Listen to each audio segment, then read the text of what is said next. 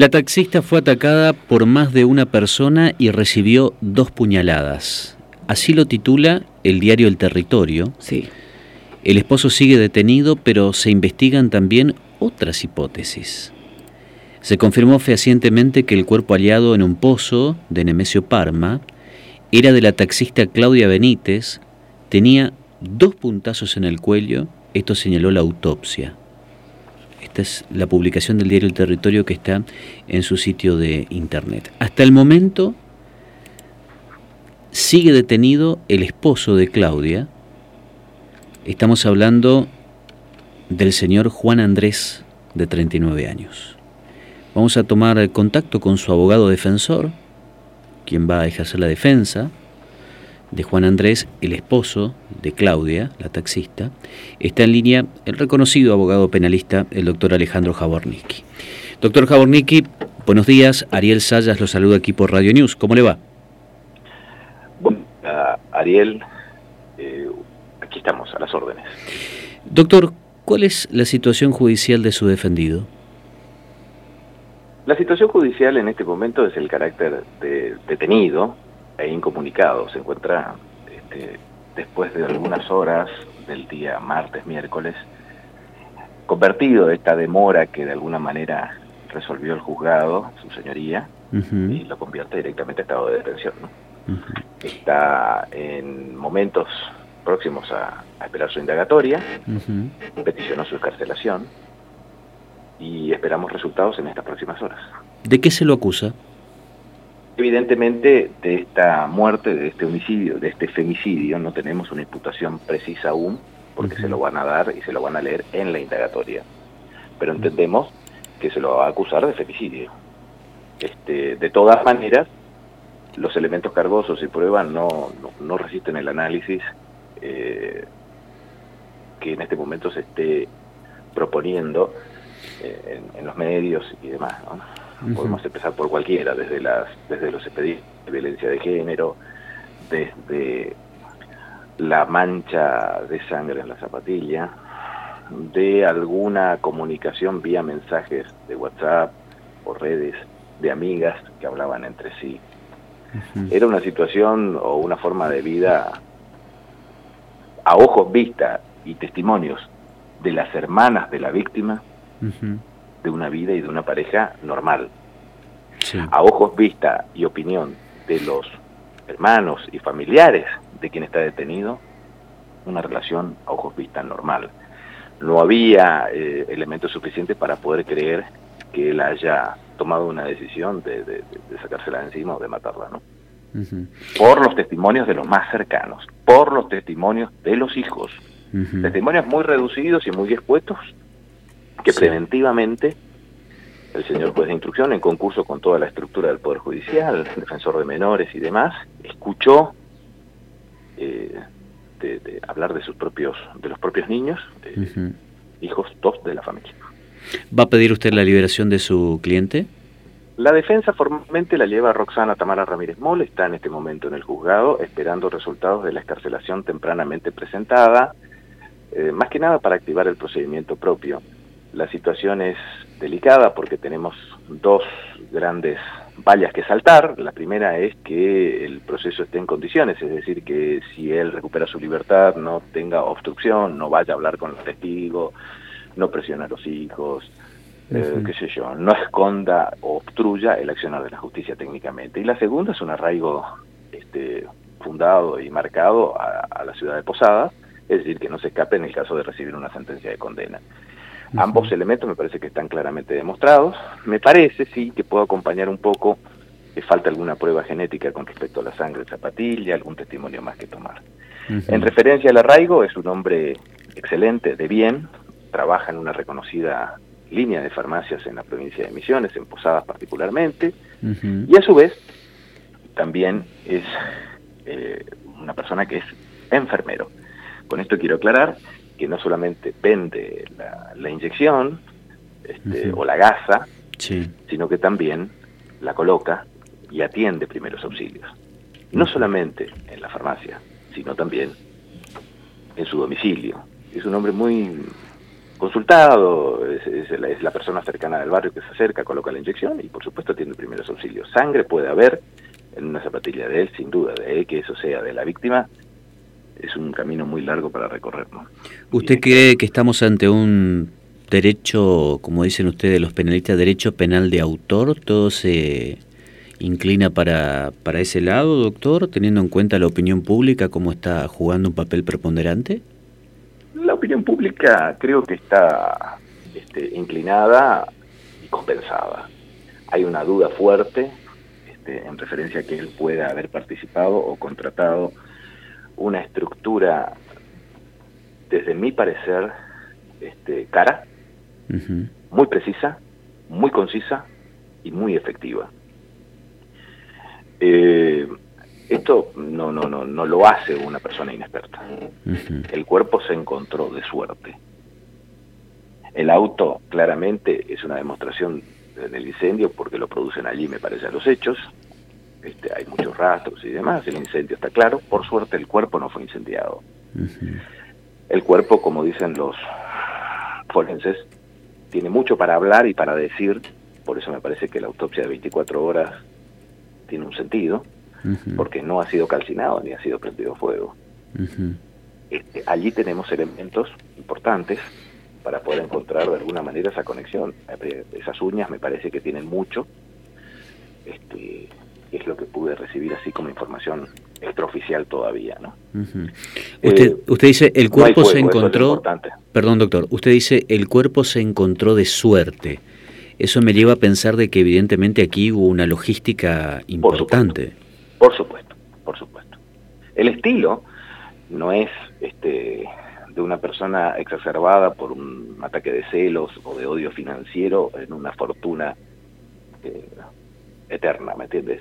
Son personas de bien, trabajadores los dos, no hay razón económica para creer que, que exista allí causa fuente del homicidio. Las cuestiones de celos, de odio, de maltrato, tienen otro estilo y otra calidad. Esto es conciso, esto es preciso. Esto es técnico. Es un homicidio que raramente sucede en una ciudad este, como la que tenemos. ¿Esto es mafia? a mí me parece que sí.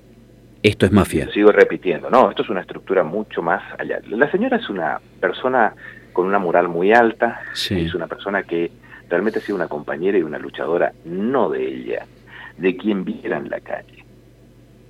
Es una amiga de todos, y evidentemente le ponía el pecho a cualquier circunstancia. Tenemos en las redes dos o tres videos.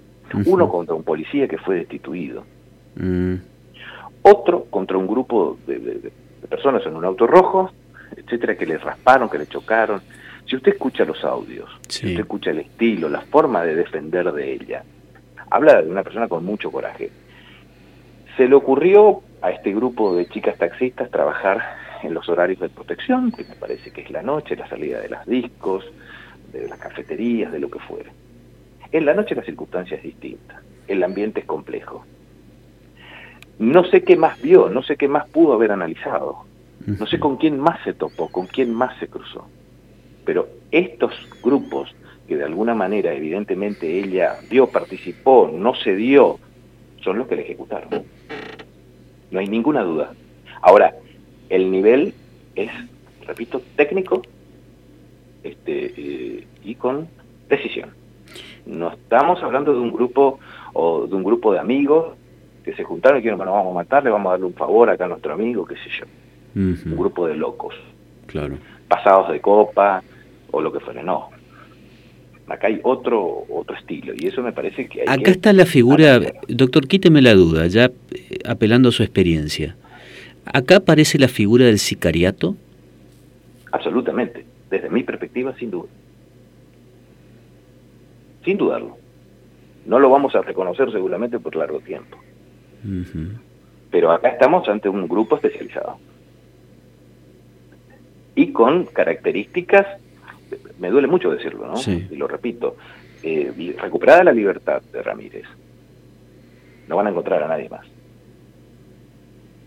el crimen no va a ser, desde, por supuesto, ojalá si no lo sea, sí. pero con las condiciones que estoy viendo. Vamos a suponer, eh, incendiaron el auto. Sí. después de tirar el cuerpo. Sí. El trillo donde lo dejan es realmente de monte. Caminan, van, bueno, caen un pozo, listo. Sí. ¿Qué hizo la gente después? El sol empezaría a salir. Gracias a Dios pasó ese taxista o ese hombre que dijo, allí parece que estaba el taxi del auto. Acá paró. Si no, no encontraban más. Digo lo siguiente, ahí, eh, ¿qué pasó con la gente luego? ¿Cómo salió? En los videos o en, los, en las fotos se ve grupo de apoyo. Sí, relativamente, porque yo en la ruta a ese horario y me gusta ir atrás de uno y que otro vaya atrás mío. Claro. Por una cuestión de seguridad, es una zona realmente compleja. No, pero continuamente, entonces había un auto de apoyo. No, no había ningún auto de apoyo, salieron caminando de allí. En el amanecer, en el horario que sea, se retiran del lugar caminando. Atropellaron el monte y están acá. No es que se cruzaron la frontera a nado y huyeron despavorados. No. ¿Su defendido es un perejil en esta historia? Exactamente. Es lo que creemos. Pero es la técnica que se ocupa en este momento. Eh, en este último tiempo se logra vincular directamente a la pareja para hacerlo en castellano para que la ciudadanía la entienda, ¿no? Todos los conceptos penales casi siempre trato de evitarlos para no llevar a una confusión y que la gente no lo entienda. Pero en, este tipo de crímenes lo primero que se analiza es a la familia, la estructura cercana, matrimonio, este, esposo, esposa, hijos y demás. Está bien la, la línea investigativa, pero bueno, se sigue encontrando eh, cargos o, pruebas que evidentemente no, no, no construyen el anclaje que necesitamos para que esté detenido. ¿Se debe apartar la policía de Misiones de la investigación? En el caso de que encontremos alguna correspondencia genética del famoso policía con esta situación del cuerpo, gracias a Dios, no quemado, podríamos configurar esto en el corto plazo, pero no creo, desde mi humilde entender, que este policía destituido haya sido quien estructuró todo esto, al menos en lo físico, en lo personal. No es él el que tiene la fuerza del puntillo, la fuerza del movimiento para matar. Contrató a alguien, contrató este grupo, un policía por una destitución. Y me cuesta creerlo. En el mundo del AMPA este tipo de servicios son caros, me imagino. Con este estilo sí. Con esta calidad y con esta definición sí. Esto no es un, improvisado, es un mm. especialista, es un grupo especial. Mm. Esto es caro. Ahora, si estamos hablando de una locura con rastros en todos lados y demás, sí, entiendo, puede ser hasta típico de un pase de, una locura nocturna, un intento de violación, este, abusar de la taxista, luego matarla. Esos quedan todos presos, seguro. Acá no hubo abuso sexual, al menos no hubo, no hay indicios de que... No hubo. No hubo. Hay algunas situaciones, pero pudieron ser de la noche anterior o, de las horas pasadas, que podría haber sido relacionado con su propio marido y demás. Este, pero no, no, no, tendría tampoco esa precisión hoy, pero esta gente no cometió abusos. Ahora, usted dijo, doctor, algo eh, importante. Eh, en el caso de que Juan Andrés recupere la libertad, usted cree por su experiencia que es muy difícil que den con los verdaderos responsables. La mecánica está dando todo ello. Nosotros tendríamos que profundizar muchísimas cosas, muchísima tecnología que viola la privacidad. Cada vez que tenemos una cámara hay menos privacidad, pero la necesitamos para estos hechos. Pero hay una cámara que maneja todo y que nadie la quiere reconocer. Hay licencias que se llaman Google Earth, simplemente ella y otras en los cuales en tiempo real nosotros tenemos la foto satelital y el movimiento de las personas. Nadie quiere reconocerlo de que esto se puede investigar para atrás. Es decir, hoy yo pago la licencia y miro el Google Earth arriba del el canal de ustedes y estoy viendo el techo. Pero no lo puedo ver a dos o tres horas para atrás. Pero sí es cierto que el satélite ve. Entonces, quien prendió fuego el auto, algún lugar fue. Esta prueba o esta capacidad la tienen los servicios de investigación mucho más complejos de otras naciones y la aplican. Pero si queremos encontrar, se puede encontrar. Hay muchos mecanismos para verlo, pero hace falta, me parece, recursos, técnicos, métodos y, por supuesto, acuerdos para poder eh, dar con estos resultados. Pero la gente se fue caminando y no se fue más lejos que los barrios aledaños.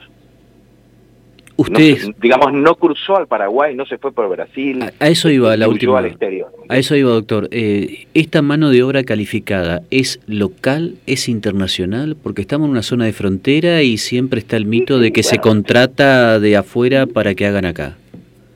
Y sin dudas. puede, puede ser que, sea, que no sea local, pero le quiero decir que no tienen temor en, en irse mañana, en irse sobre la hora la ciudad tiene sus, sus avances, pero también, qué sé yo, el, el, nivel del crimen habla también del avance de una ciudad. Hmm. Por supuesto, de manera negativa y eh, barbarie, no de civilización, pero es la realidad, crecen de la mano. Y es una zona de fronteras muy conflictiva, no hay duda sobre ello. No hay duda. lo que quiero transmitirle es que no hay vehículo de apoyo por favor que cortemos con la idea de seguir que hay un vehículo de apoyo que los levantó y que después se fueron y no sé dónde están. Ahí la policía se está equivocando, se fueron caminando. Que tengan el vehículo de apoyo en la ruta, eso es otra canción. ¿Entiendes? Pero se fueron caminando. A monte abierto, a la calle cortada, con lleno de gente, el parque industrial que va, que viene, de, de trabajo que sale a primeras horas, se confunden entre ellos. Doctor, le agradecemos mucho estos minutos. Un abrazo, gracias. ¿eh? Gracias, muy amable.